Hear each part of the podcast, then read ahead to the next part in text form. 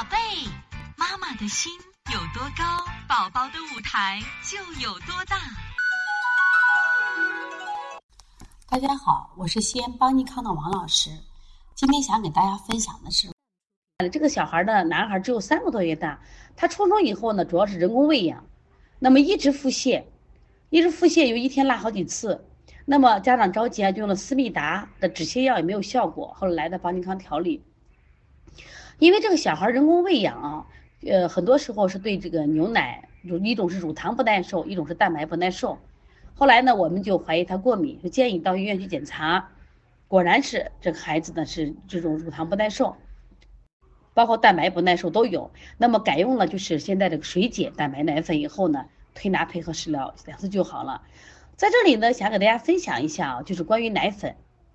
那么现在呢，奶粉呢，如果我们不按品牌来分，就是按它这个实际上蛋白质的这种这个。这个分类来分，一般分为普普通奶粉，然后再有的就是部分水解奶粉、深度水解奶粉，还有这个氨基酸奶粉。那么往往呢，就是我们这孩子如果是蛋白不耐受的孩子呢，那么就可以选择这个半水解奶粉或者深度水解奶粉、氨基酸奶粉。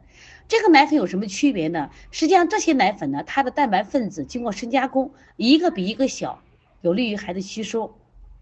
所以，如果你的孩子啊有这种腹泻、湿疹，就是说用抗生素治疗效果并不好的时候，你可以尝试一下换一下奶粉。